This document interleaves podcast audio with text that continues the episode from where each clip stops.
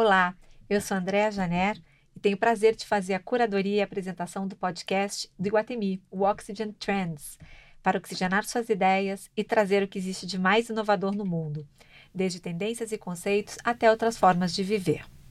No episódio de hoje, vamos falar sobre o papel dos nossos hábitos e escolhas na saúde e na longevidade, com a médica endocrinologista especialista em epigenética Alessandra Raskowski. Nesse bate-papo, vamos trazer as inovações que estão surgindo na área e de que forma podemos viver mais e melhor, aproveitando todos os benefícios que a ciência está nos proporcionando com o aumento da expectativa de vida. Existem evidências científicas mostrando que hábitos cotidianos e o ambiente social em que uma pessoa está inserida podem modificar o funcionamento dos seus genes. Ou seja, nosso estilo de vida pode mudar a expressão do nosso DNA e, assim, o nosso destino. Por muitos anos, acreditou-se que os genes eram os únicos responsáveis por passar as características biológicas de uma geração a outra. Entretanto, hoje os cientistas sabem que variações não genéticas ou epigenéticas adquiridas durante a vida de um organismo podem ser passadas aos seus descendentes. A epigenética é a área responsável por estudar essas transformações em nossos genes. O corpo humano não fica indiferente ao ambiente em que está inserido. Então, o conjunto de experiências que reúne desde a alimentação até o suprimento das necessidades emocionais envolve aspectos químicos.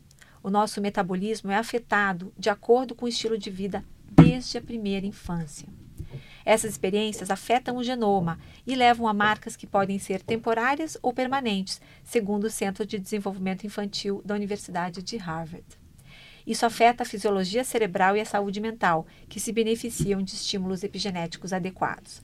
Hoje, vamos nos aprofundar na epigenética, entender como ela está impactando o nosso conhecimento sobre a longevidade e refletir sobre como as nossas escolhas vão afetar, positiva ou negativamente, a forma como vamos envelhecer. E por isso a gente recebe hoje aqui nos estúdios do Iguatemi Daily, no Shopping Iguatemi São Paulo, a doutora Alessandra Raskowski. Ela é médica endocrinologista, doutora pela Faculdade de Medicina da USP, fundadora do Ambulatório Clínico de Obesidade Mórbida do Hospital das Clínicas da Faculdade de Medicina da USP, certificada em Medicina Mente e Corpo e Gerenciamento do Estresse pela Harvard Medical School, o Mind Body Institute, e idealizadora do projeto Cérebro em Ação de Prevenção ao Alzheimer e por acreditar na medicina como uma arte que integra diversas especialidades que se complementam, ela fundou a Clínica Raskowski, que tem como base a multidisciplinaridade. Doutora Alessandra, doutora Alê, muito bem-vinda ao Oxygen Trends. Uma honra, muito feliz de estar aqui, né? Eu acho que você faz um trabalho maravilhoso em espalhar todas essas notícias e de uma maneira ética e consistente. Então, é uma honra ter sido escolhida para falar desse assunto aqui com você. Imagina, a gente tem que falar mais sobre epigenética, né? Até porque eu acho que ele tem muito a ver com as escolhas que a gente faz no nosso dia a dia. Mas eu queria entender um pouquinho como foi a sua jornada até começar a estudar epigenética. O que, que despertou seu interesse por essa área dentro da medicina? Eu acho que o principal é que quando a gente começa a atender as pessoas e a medicina mais convencional, o que, que ela faz? Ela é uma medicina de doença. E isso com a longevidade é algo que a gente vai ter que encarar de, outra, de outro modo. Porque imagine só que você faz seguro saúde ou você faz seguro doença? Seguro doença. Uhum. então, o que a gente tem que fazer é cuidar da nossa saúde, porque os seguros saúdes não vão conseguir cuidar de tanta gente adoecida por tantos anos. Nem os governos, né? Nem os governos, muito menos os governos. Né? E a, o que é, realmente é o mais importante é o que a gente faz durante todos esses anos. Eu sou endocrinologista. Endocrinologista trata do quê? Principalmente do, do, de doença metabólica. Doença metabólica é o reflexo, na maior parte das vezes, do nosso estilo de vida. Então, Perfeito. uma obesidade, você vai. Existem doenças monogenéticas, mas são muito, muito raras toda a nossa doença de vida moderna, e eu não sei se você sabe, né, mas 80% das consultas médicas em geral são por causas psicossomáticas ou de doenças relacionadas a estilo de vida. Nossa, eu não tinha noção desse índice. É, é muito alto. alto. Então, quando você começa a lidar com isso, não é simplesmente você fazer um diagnóstico de infecção urinária, que bactéria que esse paciente tem, o antibiótico é esse e acabou.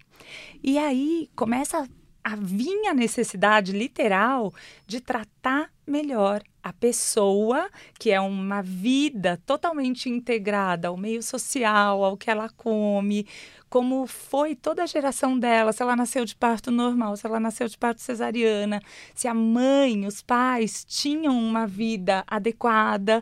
Então, isso vai mostrando a conexão do todo ao que vira aquele indivíduo. E você falou na apresentação que é desde muito cedo, não é desde antes. Nossa, né? é verdade. Então é durante a gravidez. Hoje em dia a gente fala muito de programação metabólica da gestação, porque três meses antes o status do pai ou da mãe, se ele está diabético, se ele está passando por um estresse muito importante, onde ele vai estar tá lotado de adrenalina, de cortisol, vai ter sim um impacto na formação desse feto. Nossa. Então é transgeracional que a gente diz. Passa de geração para geração que foi modificada, porque a epigenética, a definição epi quer dizer acima do gene, além do gene. Tá. Então a gente tem um código genético ali que todo mundo conhece melhor do que vai juntar a informação genética do pai com a informação genética da mãe.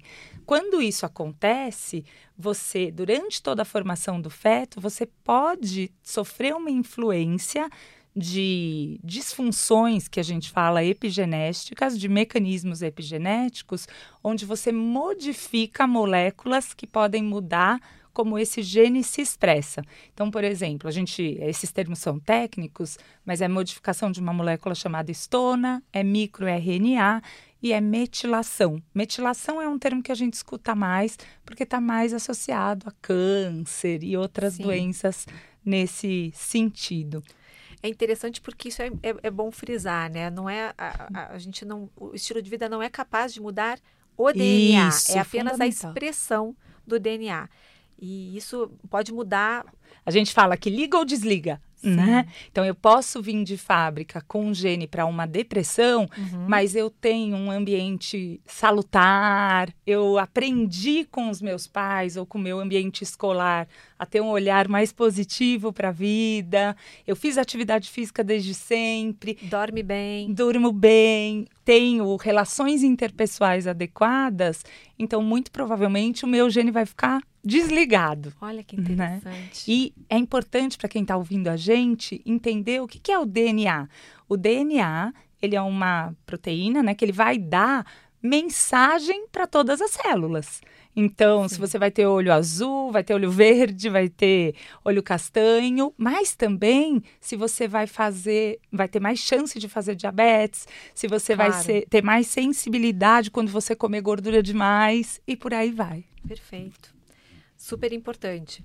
Você consegue contar um pouco para a gente como começou o estudo da epigenética? Qual foi esse, esse gatilho? Quem é que, como quem é que fez essa, essa, essa disciplina ganhar tanta importância, embora ela seja relativamente nova dentro da medicina, né?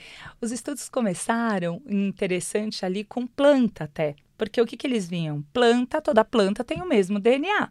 E aí era uma pesquisadora que ela pegou as plantas e colocou na luz, tomando sol, dando água, ela conversava com as plantas. Hum. Eu não sei se você já viu, mas já fizeram isso até na escola dos meninos uma vez. Então era uma experiência para eles perceberem o quanto como você trata o outro bem, quando você é mais cuidadoso, você tem um impacto. E a outra plantinha ela realmente não recebeu água, ela era xingada, tudo, e ela morria muito mais rápido. Do ponto de vista científico, o estudo, um dos estudos mais importantes para mim, começou com ratinhos. Então, existe um gene chamado gene agouti que faz, é muito prevalente numa população de ratinhos que são amarelos e bem obesos. Esses ratinhos, durante a vida, têm muito mais alteração de açúcar no sangue, de doenças cardíacas e morrem mais cedo. Tá. O que, que eles fizeram? Eles pegaram e mudaram a alimentação desses ratinhos. Deixaram perfeita, né, adequada, sem nada de oferta de alimentos manipulados quimicamente e deixavam os ratinhos com atividade física adequada. E o que aconteceu é que esses ratinhos começaram a melhorar esse aspecto. As ratas que foram mexidas, elas tiveram ratinhos bebês mais alterados. Eles nasceram mais magros e amarelados. Então, o que acontece é que você percebe que na mudança da mãe, você já faz a mudança do bebê. Então, foi aí que começou o marco. Depois disso, começaram os estudos clínicos.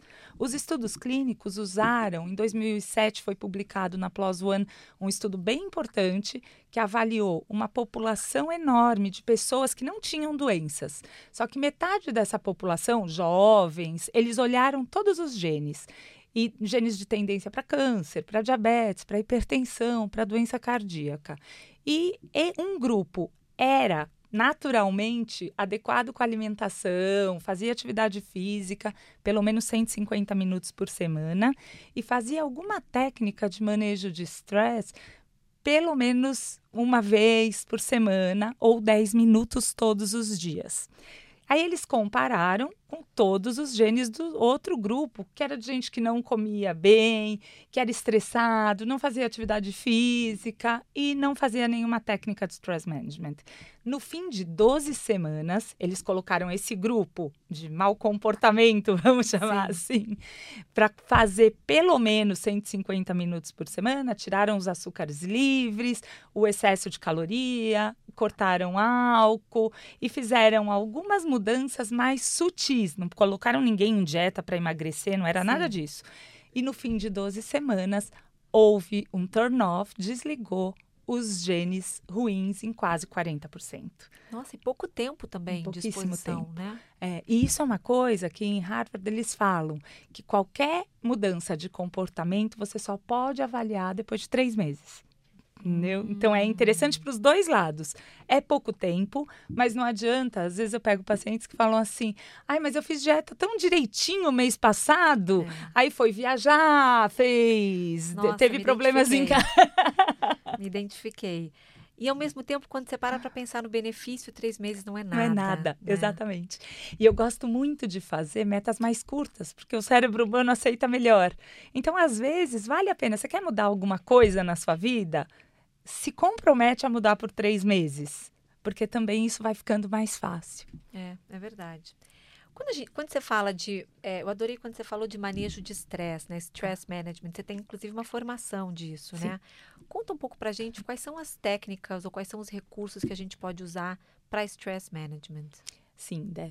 O que, que acontece? Isso tudo começou hum, principalmente na cadeira de Medicina Mente Corpo em Harvard, eu, o Dr. Herbert Benson criou um conceito médico que chama Relaxation Response, que é a resposta de relaxamento.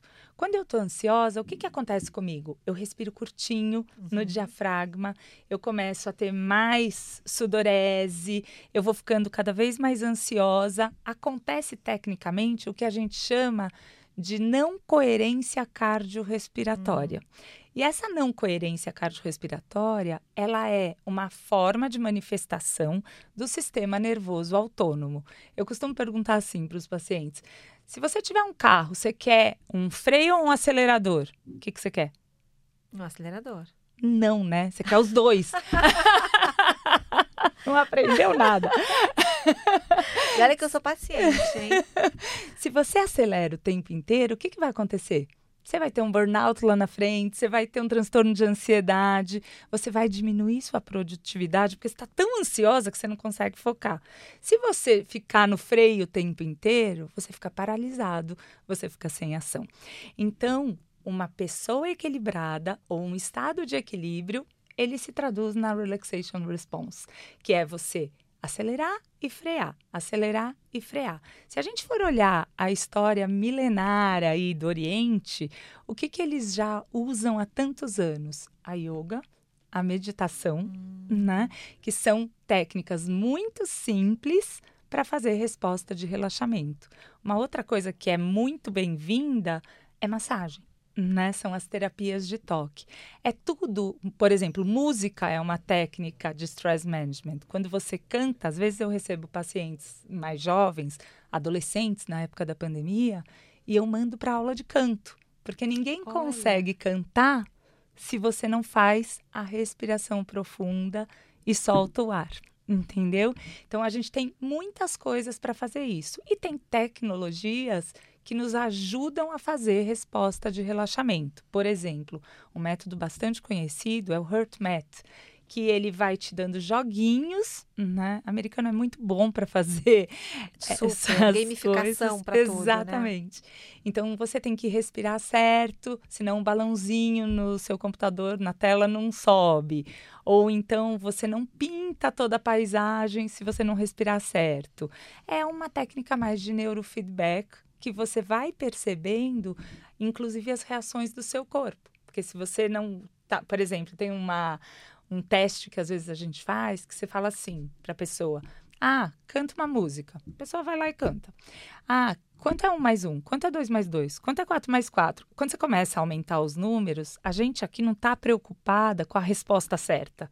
A gente está preocupada em ver se a frequência cardíaca sobe, uhum. se a hum. frequência respiratória desincroniza, porque a pessoa está preocupada em acertar. Então, uma pessoa muito estressada. Gera ansiedade, sabe? né? É, com sinais físicos. Né? E é interessante porque a gente está vivendo um momento de, de uma crise de saúde mental, né? Sim, total. E a gente tem, é, enfim, lido bastante, por exemplo, eu queria que você falasse um pouquinho para a gente sobre isso, sobre é, o quanto, por exemplo, a prática da meditação e do mindfulness de forma consistente pode, inclusive, é, evitar o Alzheimer, Sim. Então, saúde mental eu acho que é um problema de saúde pública, né? E nos, nas crianças e na população Sim. mais velha. Na pandemia, a gente percebeu o quanto a não socialização e os estímulos só de tela ou sem ter outras interrelações afeta realmente a pessoa e a saúde mental. Não, não traz também novos aprendizados, né? Porque Sim. todo mundo buscou muito no começo ficar na frente do computador ou entrando em live, tudo, mas é diferente a interação. Sim. Quando você toca, quando você cheira, né? Os sentidos, Sim. eles são fundamentais para nos explicar essas coisas. Os estudos de meditação, é interessante lembrar que eles começaram muito com o Dr. Richard Davidson, que é um americano que se propôs a estudar os monges no Tibete. Hum. E aí, quando ele começou a estudar os cérebros dos monges, que eram grandes meditadores, ele viu fisiologicamente, em imagens de neuroressonância, que você muda toda a parte de fluxo sanguíneo para a área do córtex pré-frontal esquerdo. Porque, na realidade, o que você quer? Você quer melhorar toda a oxigenação para o hipocampo e para a parte do raciocínio lógico. Hum. Senão, você fica muito dependente da nossa memória emocional, que é a região da amígdala. A amígdala cerebral é onde a gente tem raiva, emoções mais negativas, negativas, medo, tristeza. E isso acaba desligando essa área mais racional. Eu, costumo dizer que ansiedade e depressão deixam a gente burro. Então, a meditação, isso já vem sendo demonstrado. E o que, que acontece quando você medita? Você regula o sistema nervoso autônomo de adrenalina, de aceleração e de acetilcolina de freio. Então ele fica mais regulado, as ondas cerebrais certas ficam mais calmas e inclusive você vai controlando a pressão arterial e até a glicemia pelas mudanças que acontecem nos hormônios e no metabolismo. Mas são tantos benefícios que a meditação e as práticas de mindfulness trazem. Por que a gente não, não conseguiu engrenar? Tanta gente tenta e não consegue. Vocês estudam por que, que as pessoas não conseguem oh. se integra integrar isso nas suas rotinas? Eu acho que isso vale para tudo, né, Dé? Porque todo mundo sabe qual é a receita. A é. receita é. é comer direito, só que o prazer imediato o cérebro humano ele sente uma intensidade de prazer na liberação de dopamina, que é um mecanismo de prazer hedônico. Então, o que, que acaba acontecendo? Você tem um impulso então, ah, eu vi uma comida que eu amo. Eu, por exemplo, amo chocolate. Então, você tem que raciocinar antes para falar: peraí, vale comer ou não? Eu costumo comparar muito com conta bancária, que eu acho fácil de entender, né? então, se você vai lá, eu já comi um pedaço de bolo, eu vou comer o segundo pedaço, mas eu vou comer o segundo pedaço, eu já comi um. Eu tô no prazer literal ou eu tô na minha aceleração ou no meu registro da amígdala que eu lembro que aquilo me dá um prazer e que eu tenho um mecanismo de gratificação cerebral. Quase né? de compulsão também, Sim, né? a compulsão ela é um pouco diferente. Isso é importante deixar, porque a, a, o mecanismo de recompensa ele é um prazer tão intenso que você quer repetir de novo. Tá? tá? Então isso é por ele mesmo. Acontece com criança jogando videogame. Né? Acontece com a gente no Instagram, que quando você vê, você vai para um lugar, vai para outro, porque você vai tendo esse estímulo motivacional. Quando a gente tem compulsão, você tem um quadro um pouco mais importante e você tem que ter um, episódios, pelo menos duas vezes por semana, onde você come até estourar, até passar mal, né? Por um descontrole do mecanismo de recompensa também, essas vias de dopamina estão envolvidas, mas isso tem que se repetir semanalmente por pelo menos três a seis meses consecutivos entendeu? Aí a gente está falando de doença. É que também tem um conceito que é no vazio que a gente às vezes usa esses mecanismos de prazer. Então, quando alguém tem compulsão, antes de eu definir isso como um transtorno de compulsão alimentar. E não um simples exagero. Né? Exatamente. Né? Ou um mecanismo de compensação dela. Sim. Ela comeu porque ela gosta. Uma das. Por que, que a gente come? E para ter prazer, muitas vezes. Mas você pode comer, se você chegar na casa da avó, onde você sempre comia aquele bolinho que ela acabou de fazer você tem uma, uma fome afetiva, afetiva ali, né? Então a gente tem prazeres de várias vias, por vários mecanismos, né? E aí quando você pergunta por que que a gente não faz, né? Eu acho que é porque é muito difícil abrir mão do prazer rápido. Com certeza. Entendeu? Então, isso vale para tudo. E o que acontece ainda com a meditação?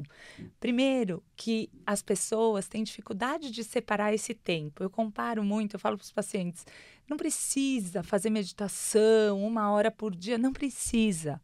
Às vezes você faz os minis. Eu me lembro um curso que eu fui fazer e eles faziam mini meditações que eles diziam assim, por exemplo, um CEO de uma empresa vai entrar e vai definir a vida de muitas pessoas. Vamos imaginar que ele chegou de casa, brigou com a mulher, tá com problema com o filho, tudo. Ele pode deixar essa emoção, essa não racionalização impactar tanta gente? Então, sabe o que eles faziam? Eu lembro que era o começo do uso do HurtMath. Então, eles faziam, principalmente os cargos mais altos, que eram quem mais tinha, Impactava, né? impactavam né? na decisão, eles faziam eles fazerem 10 minutos antes de entrar na reunião. Você tem mais clareza mental, você diminui a, essa impulsividade você consegue raciocinar literalmente melhor. E o do Alzheimer, existe uma meditação que é muito antiga, que é da Yoga Kundalini. Ela chama Kirtan Kriya. Depois eu deixo até com você, a gente deixa disponível. Ela tem 10 a 11 minutos, idealmente 11 minutos.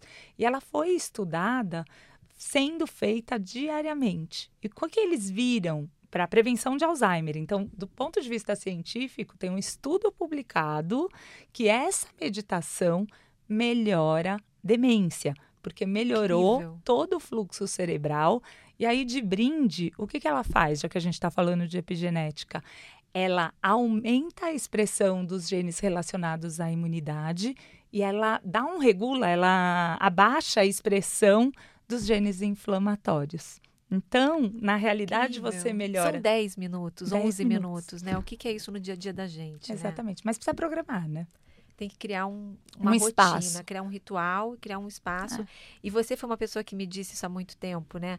a meditação não precisa exigir aquele ambiente perfeito, a roupa perfeita, o é. silêncio, né, a, a, luminosidade. Às vezes você pode fazer num lugar, não sei, no banco de trás do Uber, você pode fazer no seu carro quando você está chegando. A gente precisa também tentar inserir a meditação em lugar em, em, momentos da vida que a gente não imaginava, né? E que funciona também, né? Super, Dé. E uma coisa que é importante lembrar é que assim, a respiração é muito mais fácil de controlar do que os nossos pensamentos. Então, às vezes você senta para fazer uma meditação, faz de um jeito mais fácil. Só se propõe a respirar. Fazer a respiração contando cinco vezes, oito vezes.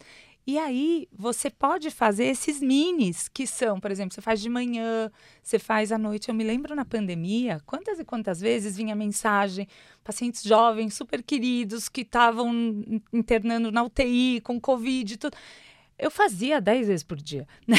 Mas Nossa, é. Vocês ficaram super sobrecarregados, é, né? E na verdade, eu acho que isso aí vai te devolvendo o poder de raciocínio.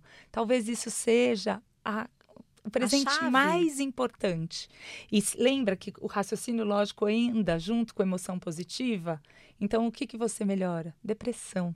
Depressão, por exemplo, é um dos fatores isolados de risco para desenvolvimento de Alzheimer. Né? Isso é importante lembrar. É. Né? Já que a gente está falando de. E nós estamos no mês do Alzheimer. Exatamente. Já que a gente está falando de uh, aspectos, de dimensões da nossa vida que podem impactar a nossa longevidade, nossa, nosso envelhecimento com qualidade, eu não queria deixar de falar de sono.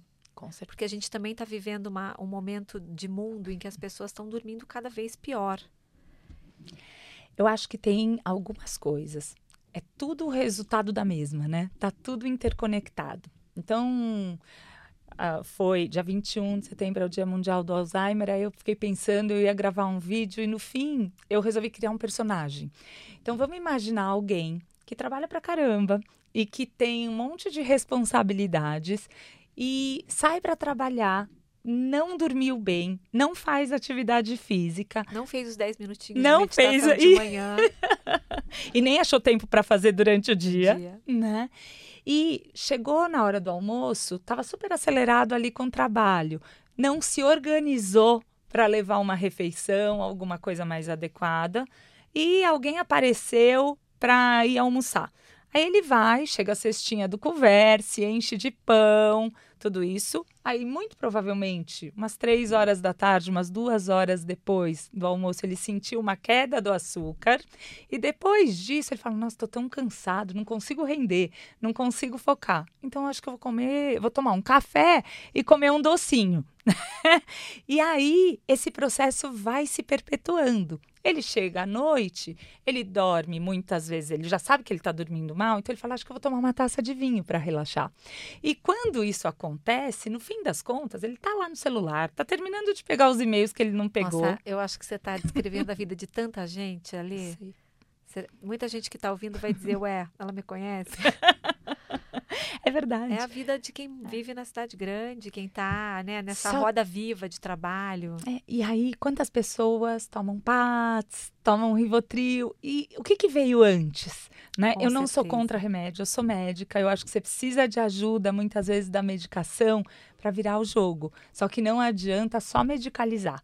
Você tem que entender que muda tudo quando você toma a medicação e você muda o seu jeito de fazer as coisas. Então, o remédio, muitas vezes, ele é a chance de virar o jogo. Né? Mas não pode ser uma coisa. Eh, tem que ser uma coisa transitória, né?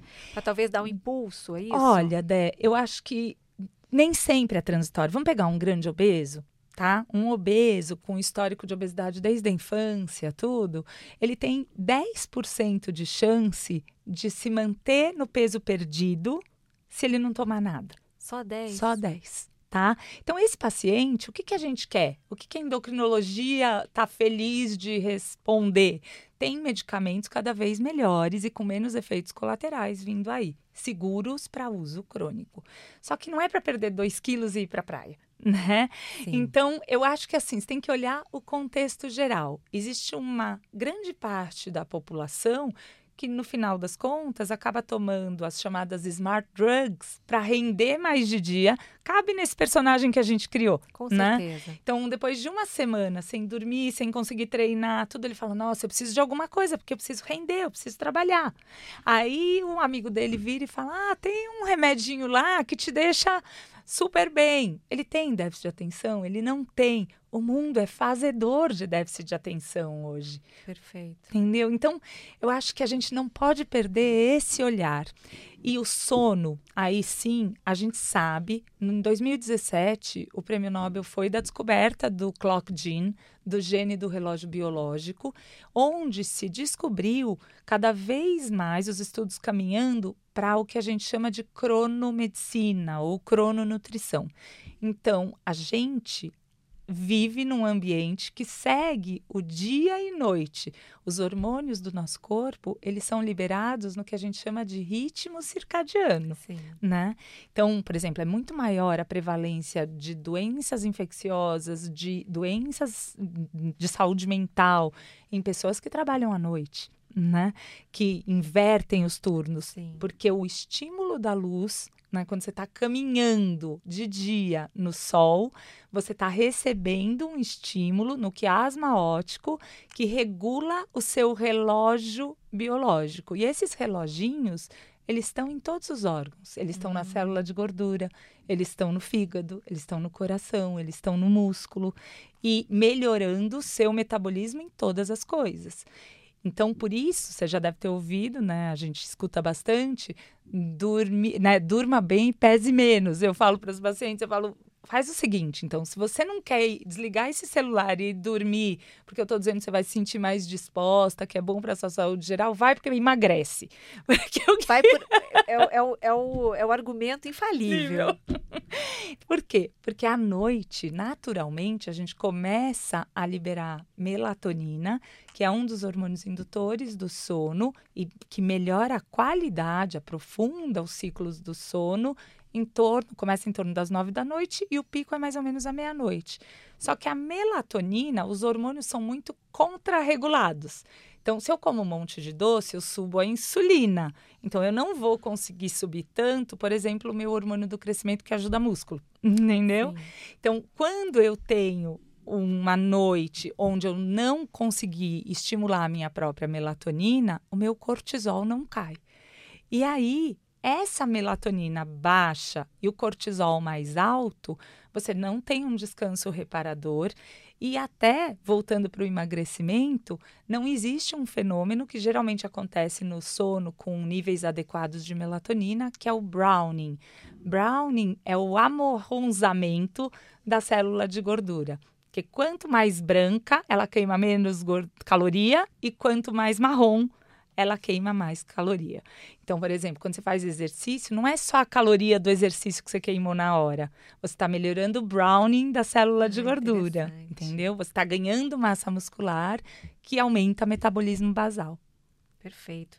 Queria pegar um gancho em algo que você falou meio passant, que foi a questão do álcool. Você falou que a gente, quando chega em casa, cansado de um dia difícil, ah, acaba tomando uma taça, às vezes duas, às vezes até mais, para dormir, né? Para dar aquele relaxamento que a gente gosta tanto na hora de dormir. Só que isso acaba tendo um efeito contrário, né? Conta pra gente o papel do álcool nessa história toda, o que, que a epigenética já descobriu e o que, que a gente precisa prestar atenção.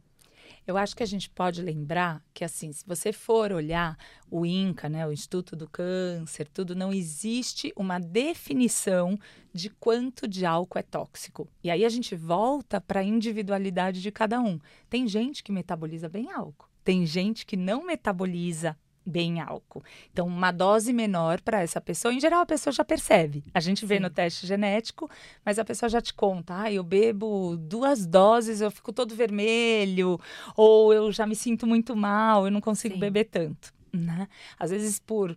Ela insiste pelo social. Claro. É. É uma, a gente vive numa sociedade que existe uma pressão externa né, pelo consumo de álcool. Ele está associado a ocasiões festivas, de Sim. celebração. É, isso é, é complexo, né? Muito complexo. Dé. E o álcool, ele faz o quê? Num primeiro momento, ele te dá relaxamento, mas ele é depressor. Na verdade, com uso crônico. E o outro ponto importante é que, do ponto de vista do sono, você tem um sono muito mais fragmentado. Sem você dúvida. não faz um sono de boa qualidade. E aí, eu sempre gosto de fazer vocês pensarem. Eu tenho uma técnica que é assim, então vamos mensurar, porque a gente às vezes não se dá conta do Com quanto a certeza. gente está ingerindo. Lembra dos comportamentos automáticos, né? O nosso piloto automático está toda lá, hora lá ativo. Então, vamos pegar a dieta mediterrânea, que é uma dieta considerada uma das melhores para se seguir, seja para cérebro, para cardiovascular e para próprio peso, que ela valoriza o álcool. Então, uma mulher pode ingerir no máximo sete doses por semana. Um homem, 14 doses. Uma dose é quanto, doutora Lê? É, vamos pensar no mais consumido.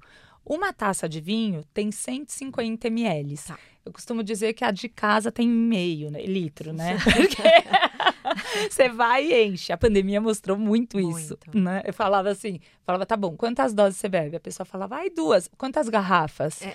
Ah, uma garrafa vai todo dia comigo e com meu marido. Exatamente. Então não é, não Sequelas são da pandemia que a gente teve que correr Sequelas da atrás depois, pandemia. né? Exatamente. E a pandemia fez o quê? Fez a gente usar os nossos remédios intuitivos, né? Então eu falo, que remédio você usou na pandemia? Você comeu? Você bebeu? É. Você foi treinar? Dormiu Você mais até tarde, né? maratonou série, né? O que, que você fez? Porque é isso que você vai tentando achar, sua zona de conforto Com né? Que é desconforto, na verdade, depois do da cronicidade. Então, só para fechar, 150 ml de vinho, 40 ml dos destilados e 350 ml de cerveja, né?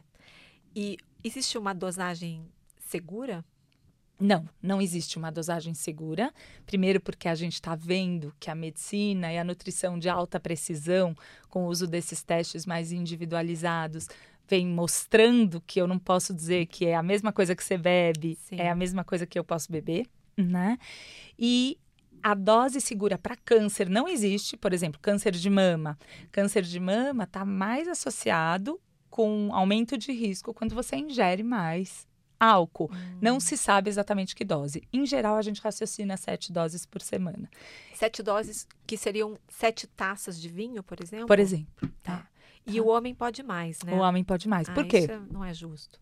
Por que que ele pode mais? Por outra injustiça. Porque ele tem menos gordura corporal que a mulher. É muita injustiça, né? E a gordura, ela retém mais tempo o que é inflamatório para gente. Então, quando você come, por exemplo, um alimento industrializado, um embutido, para onde ele vai? Ele vai para a célula de gordura, ele fica no adipócito. E aí ele fica liberando fatores inflamatórios que vão agir à distância, inclusive com neuroinflamação, e que aumenta a depressão, aumenta sintomas de ansiedade. A gente está assistindo aí estudos de correlação saindo em relação ao autismo, né? O que será que a gente está se expondo no, ao- no meio ambiente que está tendo esse impacto, né? Então eu acho que é isso que a gente tem realmente que lembrar. né? E, e tomar água, por exemplo, é uma bobeira, todo mundo sabe, mas vamos pôr em prática, porque se você beber água, você vai ingerir menos e você vai causar uma diluição maior do álcool. Perfeito. Queria aproveitar um outro gancho de algo que você falou também agora, que foi sobre os testes genéticos. E a gente sabe que tem muita gente que já fez, tem muita gente que tem curiosidade de fazer. Queria que você falasse um pouquinho sobre a eficácia dos testes e como que a gente pode aproveitá-los da melhor forma. Quando a gente fala de medicina de precisão, a gente tem vários tipos de teste. Né?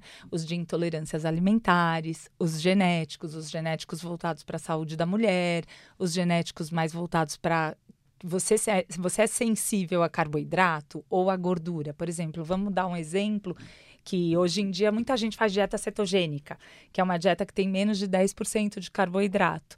Essa pessoa que faz, se ela tiver o gene da FDA-ABS, que é o gene da gordura, o FADES, ruim, que não metaboliza a gordura bem, o que, que vai acontecer? Eu já vi isso na prática. Ela faz dieta cetogênica, ela emagrece, só que você vai repetir o exame ela subiu o colesterol. Entendeu? Então, para aquela pessoa, não, Não é é uma a boa indicada. estratégia. Tá? Então, isso vale para quase tudo. Então, no esporte, por exemplo, eu me lembro que na última Olimpíada teve uma discussão bem ampla, porque eles usaram para treinar alguns atletas de acordo com o teste genético. Hum. Então, você pode ter mais fibra rápida, mais fibra lenta, e aí o mais indicado para você é mais musculação ou exercício de explosão, né? E aí eles falaram, mas será que isso é doping? Hum, como ah, é que ah, vai que ser se você pegar, por exemplo, meninos onde a, que tem talentos? Aqui no Brasil a gente tem um monte, né? Por exemplo, no futebol, se o clube tiver acesso a um teste dele, o que, que, conta mais? É o quanto ele faz, o quanto ele é determinado e o ambiente dele, ou é o teste genético?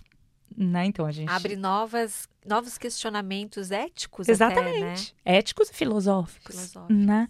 Então, eu, eu uso os testes genéticos. Minha tese de doutorado eu defendi em 2003. Foi uma tese que focou em farmacogenética, que é outro ponto. Quantas pessoas a gente escuta e fala assim: nossa, eu tomo tal antidepressivo, mas eu posso tomar dois, três, quatro comprimidos e não me faz nada. Ou o inverso: eu tomo um, um caquinho do remédio e ele já me deixa cheio de efeitos. Por quê? Porque todos os remédios, eles são metabolizados no fígado em CIPs. Então, se você tem uma alteração genética nesses genes de detoxificação de fígado, ou especificamente nessas CIPs, você pode passar mal com tal remédio. Ou se metaboliza pior, mas ainda metaboliza, com uma dose menor, você já faz efeito. Se você é metabolizador rápido, o remédio entra e é metabolizado, entra e é metabolizado. E aí, quando eu fiz a tese, o que, que eu fiz? Eu fiz um estudo genético de serotonina em mulheres com disforia pré-menstrual, que tem TPM muito grave, que é um modelo de baixa de serotonina, como depressão, transtornos de ansiedade. E eu fiz questão de pegar mulheres muito magras, que não tinham nenhuma questão de peso, para não confundir em nada com as outras Entendi. questões alimentares, né? De compulsões, tudo. E o que, que a gente viu? Primeiro, eu queria achar que o gene era um marcador diagnóstico. Não era. Mas ele era um marcador de resposta terapêutica. Então, quando a pessoa tinha alteração no gene, ela respondia muito melhor a remédios serotoninérgicos e que ela tomava na, no período pré-menstrual, né? Porque é, é considerado, está no código de, das doenças psiquiátricas, na verdade. Sim. Tan, tal impacto que tem na vida cotidiana de uma mulher, né? nos relacionamentos e até profissional. E isso vale também para menopausa, para todas Sim. essas coisas. Por isso que está se ampliando né, esses testes genéticos, já tem painéis disponíveis nos laboratórios para estudar isso. Então, vamos ver outra questão bem atual. Ah, mulheres congelando óvulos, né? Porque elas não têm um parceiro, elas estão. Sim, querem retardar a Exatamente, gravidez. a gravidez. A gente tem como fazer isso? Com exames, com mais saúde, com menos risco? Tem. Mas que óvulo você vai congelar? De quem que você vai congelar? Então, tem, hoje em dia, genes conhecidos mais associados com menopausa precoce. Né? Hum. Então, você consegue usar isso muito bem. O que acontece é que quando isso começou a ganhar uma monta, o ser humano é curioso, né? Eu Super. também quero saber tudo que tem em mim. Só que você precisa tomar muito cuidado como você vai analisar Sim. o que, que, você vai fazer com essa informação. Exatamente. Né? É, o, é, o, grande drama dos dados, né? Não Exatamente. adianta nada ter os dados se você não tiver uma leitura e uma interpretação deles, né? Exato. Mas se você me perguntar, eu acho que em breve a gente não vai fazer tanto glicemia, colesterol, esses exames. Por quê? Porque eles são a doença. Claro. Né? A gente vai acabar fazendo triagens bem das crianças e que a gente já vai conseguir construir mais saúde. Vou te dar um exemplo de um dos meus filhos. Eu tenho um dos meus filhos que desde pequenininho era aquela criança que ia nas festas e voltava, ai, tô com dor de barriga. Aí, eu falava, eu, eu brigava com ele, falava, você comeu muito. Ah, você exagerou, tudo. Mas o que, que veio no teste genético dele? Ele não tem doença celíaca, mas ele tem um grau de intolerância a glúten muito alto. Então, hum. provavelmente, quando ele se expunha mais nesses momentos, ele tinha sintoma. Então, hoje eu percebo, e ele mesmo percebe, que ele melhora quando ele tira, tira entendeu? Então, em casa, eu evito com ele. Ah, ele vai em alguma coisa, ele não é celíaco, ele não tem a obrigação de tirar. Mas ele mesmo já fala, ah, eu vou tirar o glúten. Autoconhecimento é, também, né? Muito exatamente. bom.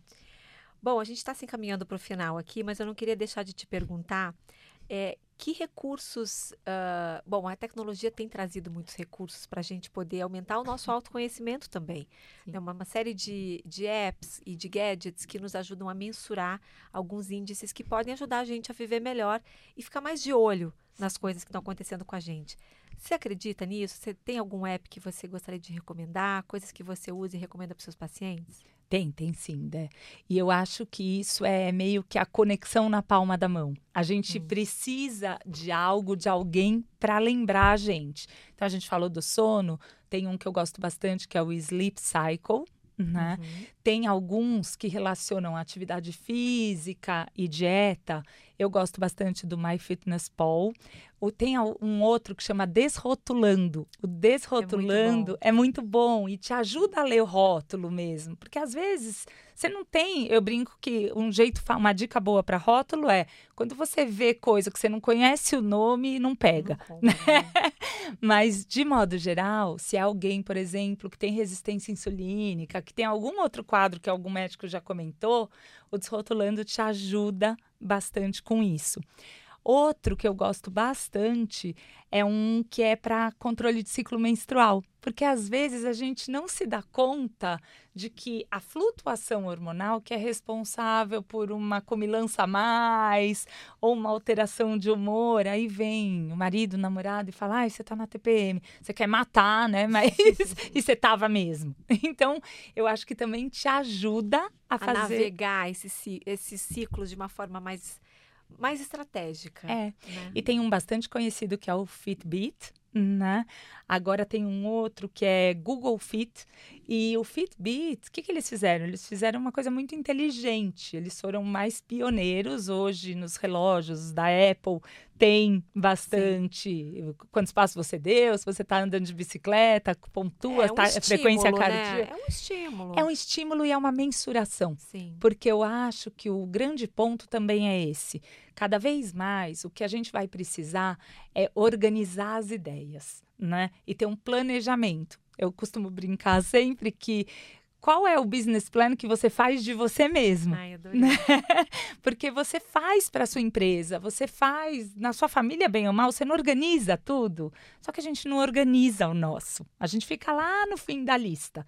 Então, quando você conhece as suas fraquezas, você conhece suas forças, se eu me desorganizo porque não tem comida na hora do almoço, que, que eu posso fazer? Eu posso planejar isso melhor, eu posso comprar comida, eu posso já organizar os meus pedidos de delivery, porque delivery é outra coisa, eu abomino, na verdade, porque eu acho que ficou muito fácil ficou. o prazer imediato.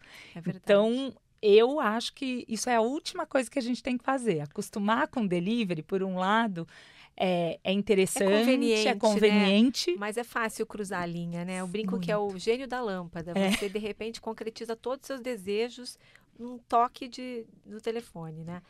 Mas para a gente encerrar aqui, de tudo isso que a gente conversou, a gente falou de sono, a gente falou de álcool, a gente falou de meditação, a gente falou de exercício. Qual, assim, a sua dica principal, doutora Lê, para a gente tomar as rédeas da nossa vida e planejar e se organizar para que a gente possa ter um envelhecimento saudável e com qualidade? Eu acho que a palavra é consciência. Consciência do que você come, consciência do que você pensa, porque os pensamentos, eles têm um impacto enorme Sim. no nosso cérebro, na nossa emoção e na epigenética, né, e na longevidade consciência de como você se movimenta, consciência de como você se organiza, programar realmente períodos de stress management com lazer, com pausa e se cercar de amigos. Tem um estudo bastante conhecido e longo de Harvard que diz que mulheres que têm amigas vivem mais tempo ah. e que ah. homens que são casados vivem são mais Perfeito. longevos. Na verdade, a gente está falando de ter com quem dividir e com quem questionar sua vida. Então, solidão ou aquele isolamento também é algo que a gente tem que evitar a qualquer preço. E neuroplasticidade se faz com comida, com exercício, com sono adequado e com novos aprendizados. Então, nunca para de, de estimular a sua maior habilidade, que é a curiosidade. Amei, lifelong learning. Exatamente. Amei. E 12 gramas, eu brinco que 12 gramas de uma, um quilo de prevenção vale mais que 12 gramas de cura, né? Amei. Então é muito importante a gente ter uma atitude preventiva e um dos primeiros cursos que eu fiz de medicina, de estilo de vida, lá em Harvard, abriu com uma frase que é: o médico deve lembrar o paciente que o melhor médico é o médico interior dele. Eu amo então, essa frase. Né, a gente tem que se conectar com isso. Amém. Né? Doutora Lê, foi uma super aula, super aula com vários insights, com vários lembretes. Ah, eu recomendo que todo mundo coloque isso em vários post-its, espalhe É pela verdade. casa, porque são lembretes que a gente precisa ter de que o destino está nas nossas mãos, né? Grande parte dele está nas nossas mãos, basta a gente fazer. Amei, super obrigada por ter compartilhado tanto conhecimento com a gente e faremos outro em breve. Ah, muito obrigada, Dé. E que todo mundo consiga fazer um business plan vendo as suas fraquezas e se propondo meta mesmo e planejamento para conseguir mudar. Amém. Beijo, obrigada. Você ouviu o Oxygen Trends Podcast, uma parceria da Oxygen com o Iguatemi para oxigenar suas ideias e trazer o que existe de mais inovador no mundo, desde novas tendências e conceitos até formas de viver. Eu sou Andréa Janer, fundadora e CEO da Oxygen, um hub de conteúdo sobre futuro, e tenho a honra de fazer a curadoria e a apresentação deste podcast. No próximo mês, um novo episódio para você. Até lá!